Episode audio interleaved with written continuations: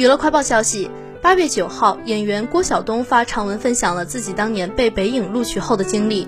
我看着母亲，母亲看着父亲，父亲看着地。一向不抽烟的父亲也不知道在哪里翻出来的旱烟叶子，卷了一支又一支。母亲叹了口气，起身喂猪。父亲把指尖那只旱烟在板凳腿上碾灭，起身走出家门口，肯定是想办法解决那一万块钱去了。网友看到郭晓东所发的微博后，纷纷在底下留言称被感动哭了。